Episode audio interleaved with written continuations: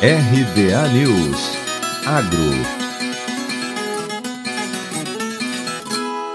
Apesar da pouca chuva na fase de plantio de algumas culturas brasileiras, a tendência de recorde de safra não foi alterada. O valor bruto da produção agropecuária, conhecido como VBP, deste ano deve ser de 12,1% superior em termos reais em relação ao de 2020, com base nos dados de abril. O valor estimado é de mais de um trilhão de reais, enquanto de 2020 fechou em 960 bilhões de reais. As lavouras continuam liderando o indicador, sendo previsto faturamento de 741 bilhões de reais e a pecuária em 335 bilhões de reais. O crescimento do valor das lavouras é de 16% e da pecuária de 4,4%.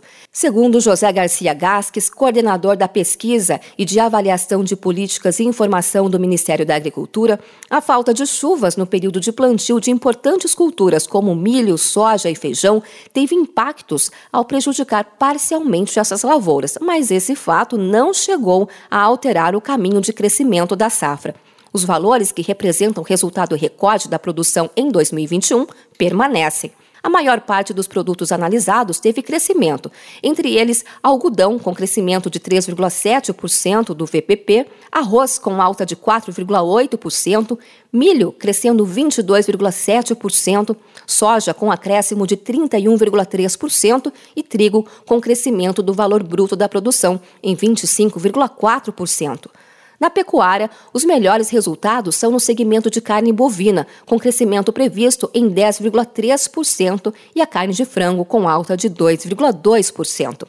Os campeões de faturamento em valores absolutos são soja, carne bovina, milho e cana-de-açúcar. José Garcia Gasques disse que, olhando a série de dados dos últimos 32 anos, se verifica que este ano representa recorde no valor bruto de produção algodão, soja, arroz, milho, trigo, carne bovina e leite. Gasques destaca diversos fatores responsáveis pelos bons resultados do setor de grãos. Os mais importantes são estoques baixos, demanda internacional e preços em expansão, e algumas incertezas com relação ao clima de países como os Estados Unidos. De acordo com especialistas, de janeiro a março deste ano, o agronegócio contribuiu com 42% nas exportações totais do país. De Campinas, Luciane Yuri.